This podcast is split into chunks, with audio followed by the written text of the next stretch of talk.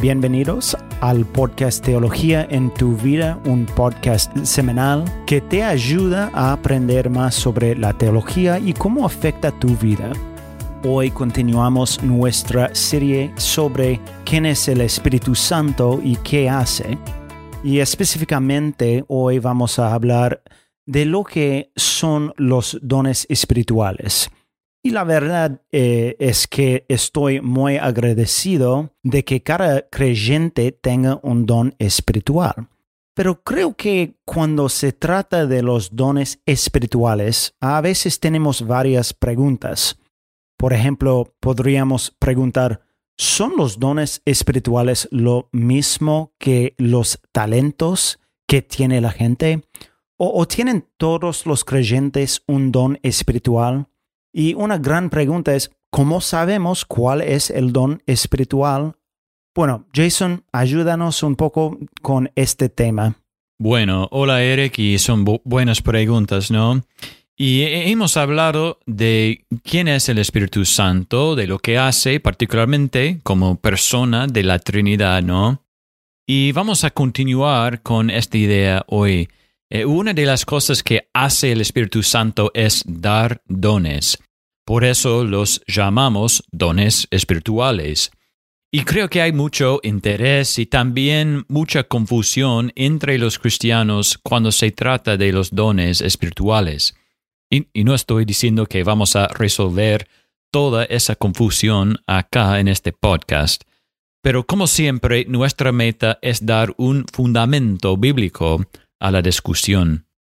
Lo que me gustaría hacer hoy, Eric, es hablar sobre cuáles son los dones espirituales discutidos en la Biblia y cuál es su propósito. Y la próxima semana entraremos en el análisis sobre los dones particulares y si continúan hoy en día o no. Entonces, primero, ¿qué es un don espiritual? Bueno, una definición es así. Los dones espirituales son diferentes habilidades dadas por el Espíritu Santo a cada creyente para ser usadas en el ministerio de la Iglesia. Y lo que me gustaría hacer es explorar esa definición.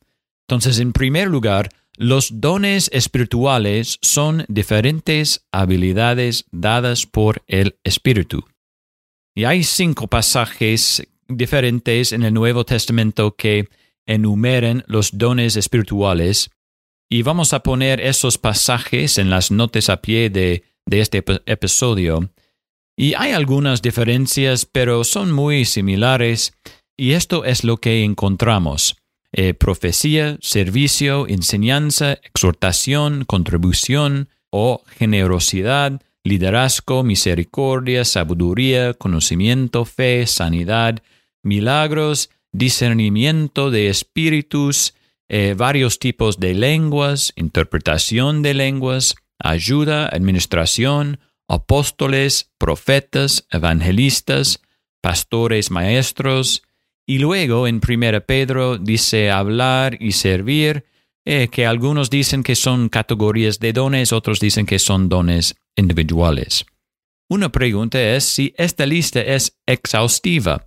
Es decir, la intención de estos pasajes es decir que estos son los dones espirituales, ni más ni menos.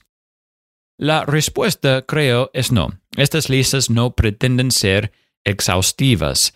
Esa es una de las razones por las que, aunque Pablo hace cuatro de las cinco listas, él no enumera las mismas cada vez.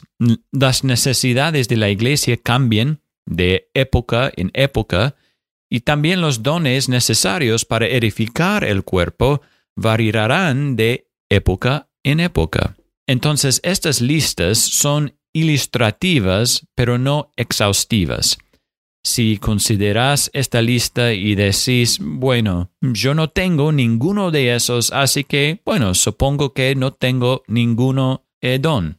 Bueno, Veremos en un segundo que no puedes decir eso de todos modos, pero estas listas no pretenden enumerar todos los dones espirituales posibles. Así que vos podés tener un don que se utiliza en el ministerio de la iglesia que no está en esta lista. Entonces, los dones espirituales son diferentes habilidades dadas por el Espíritu. Segundo, los dones espirituales se dan a cada creyente. Efesios 4, versículo 7 dice, pero a cada uno de nosotros se, nos ha concedido la gracia conforme a la medida del don de Cristo. Y en este caso, la gracia se refiere a los dones espirituales. Y esto es muy importante de recordar. Cada persona que se convierte de su pecado y pone su fe en Jesucristo recibe el don del Espíritu Santo. Y esto sucede en la conversión. No estamos esperando que el Espíritu venga. Tenemos el Espíritu ahora. Y esto se asume en todo el Nuevo Testamento. Eric. Eh, los creyentes tienen el Espíritu Santo. Y si tenemos el Espíritu, tenemos dones que el Espíritu nos ha dado.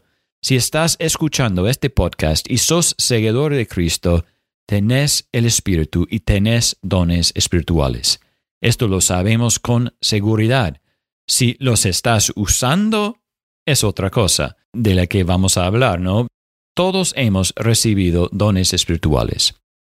Pero quizás alguien dirá, no sé cuáles son mis dones. Entonces, si sabemos que el Espíritu da dones a todos los creyentes, ¿cómo puedo saber qué dones me ha dado? Existen incluso en el Internet inventarios o, pruebas de dones espirituales y puedes entrar y responder a unas preguntas y, te dice, bueno, estos son tus dones. Y eso puede ser útil en, el sentido de que te ayuda e, a enumerar y entender tus propios deseos e inclinaciones. El problema con esas pruebas es que limitan los dones y, recuerden que dijimos que tal vez las listas en la Biblia no pretenden ser exhaustivas. El otro problema es que la prueba no te conoce. En Efesios capítulo 4, versículo 12, leemos que la razón por la que había apóstoles y profetas y por la que ahora hay pastores, también conocidos como ancianos, es para qué? Capacitar a los santos para la obra del ministerio. Así que parte del llamado de un pastor es ayudar a los creyentes a entender cuáles son sus dones espirituales. Pero no tenemos que hacer eso más difícil de lo que es. ¿Qué es lo que te gusta hacer? ¿Qué deseos de servir en la iglesia te ha dado Dios? Y no confíes solo en ti mismo, ¿no? Pregúntale a otros en la iglesia o pregúntale a los pastores o a los creyentes maduros que te quieren y te conocen bien. Examina tu corazón, deseos, etc., y pregunta a creyentes maduros a tu alrededor y simplemente empieza a servir. Si no tenés un determinado don, será claro y eso está bien. El punto no es que todo el mundo debe tener cada uno de los dones, sino que no todo el mundo tiene todos los dones y eso es exactamente como Dios creó la iglesia. La única forma en que podemos equivocarnos es no buscar cuáles son nuestros dones o no utilizarlos en el ministerio de la iglesia. Dijimos que los dones espirituales son diferentes habilidades dadas por el Espíritu Santo a cada creyente para ser usadas en el ministerio de la iglesia. De nuevo en Efesios capítulo 4, versículo 11 a 13, y él dio a algunos a ser apóstoles, a otros profetas, a otros evangelistas, a otros pastores y maestros, a fin de capacitar a los santos para la obra del ministerio, para la edificación del cuerpo de Cristo, hasta que todos lleguemos a la unidad de la fe y del pleno conocimiento del Hijo de Dios, a la condición de un hombre maduro, a la medida de la estatura de la plenitud de Cristo. El objetivo de los dones espirituales, tal como lo explica Pablo acá en Efesios, es que la iglesia sea edificada, que haya unidad y madurez en la iglesia.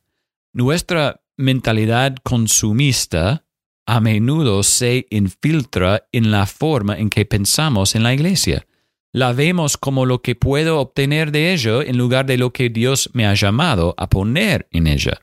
Y como cristianos debemos preguntarnos si estamos contribuyendo al ministerio de la Iglesia utilizando los dones que Dios nos ha dado, o si simplemente nos quedó al margen quejándonos de que no se nos ofrecen las cosas que nosotros creemos que deberían ofrecerse.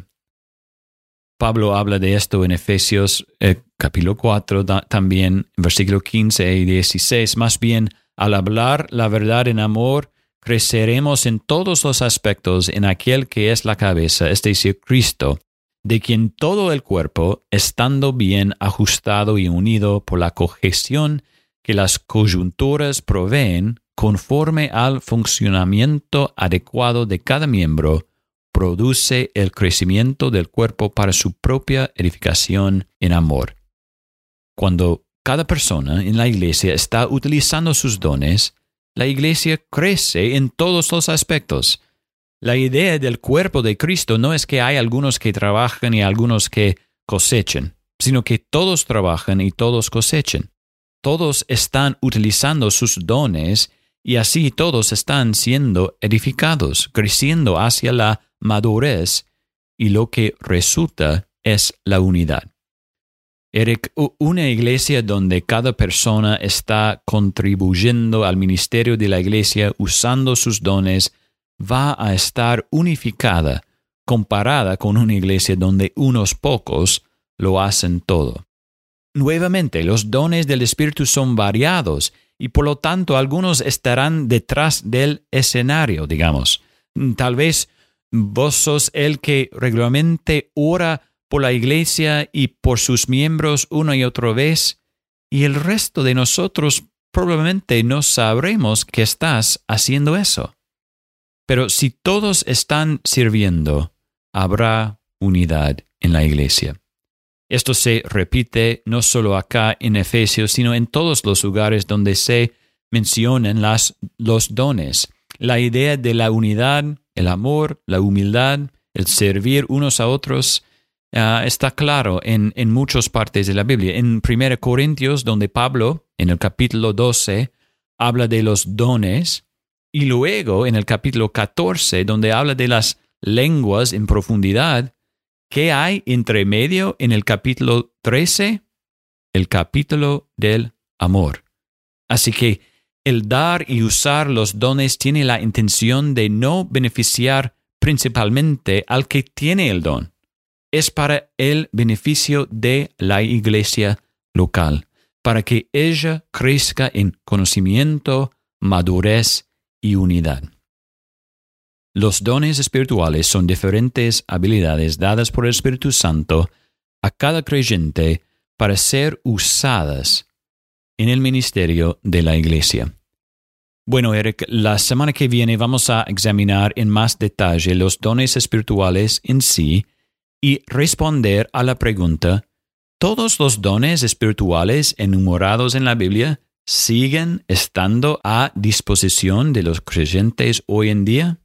Bueno, vamos a responder la semana que viene. Bueno, muchas gracias Jason y estoy deseando que llegue la próxima semana y que no va a ser un episodio que todos quieran perderse, porque mucha gente tiene esa pregunta, ¿sí? Si, si todavía existen algunos de los dones espirituales. Hermanos y hermanas, casi todas las semanas Jason y yo hablamos con miembros de iglesias, líderes o pastores que quieren más recursos y quieren aprender más sobre la teología. Y si conoces a alguien así, por favor, comparte este podcast con otros. Nunca queremos que este podcast ni ningún otro sea un sustituto de la iglesia local, pero esperamos que esto pueda ayudar a alguien a crecer en su comprensión de quién es Dios. Bueno, gracias por acompañarnos esta semana y nos vemos la semana que viene con otro episodio con Teología en tu vida.